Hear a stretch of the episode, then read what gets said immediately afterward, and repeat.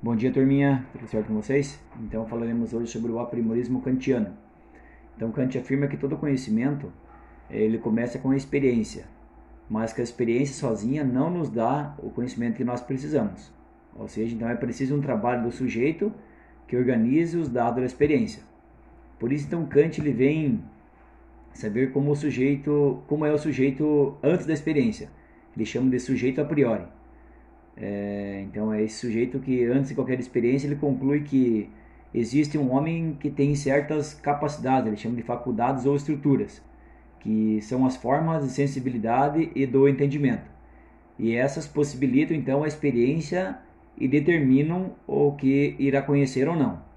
Então, para Kant, a experiência forne forneceria, né, ela possibilita a, a matéria do que é preciso para que o homem conheça enquanto a razão ela organiza essa matéria de acordo com as formas próprias, estruturas existentes de forma posterior no pensamento, de forma a priori, perdão. Então, a posteriori é aquele conhecimento que vem antes da experiência e a priori é aquele, aquele conceito que você tem após o contato com, os com, a, com a matéria.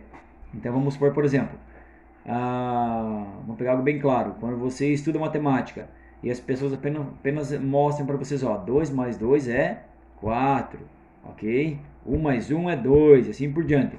Então essas são resoluções matemáticas que são anterior à experiência. Agora quando você pega lá, por exemplo, duas laranjinhas, mais duas e você está visualizando isso e, e, tocando e observando, é sinal que você fez uma experiência, que duas laranjas mais duas laranjas são quatro laranjas. Então vai, vai servir para você ter um controle, muitas vezes, da matéria, ok?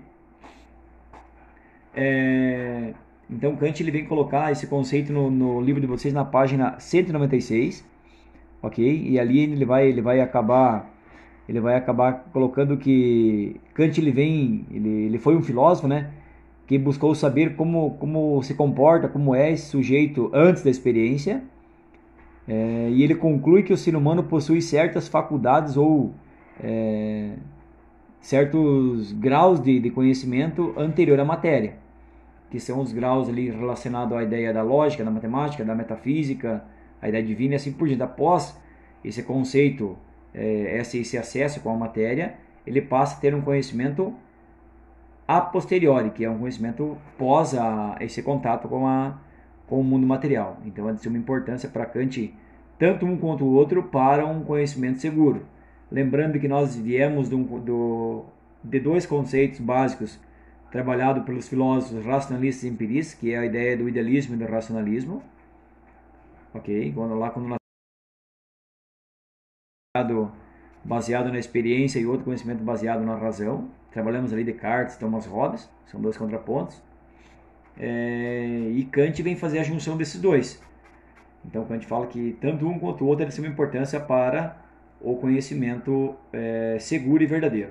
Ok? Então eu estarei disponibilizando para vocês também um videozinho, espero que vocês leiam e tenham uma atividade para vocês fazerem na plataforma. Ok, turma? Então era isso, boa semana.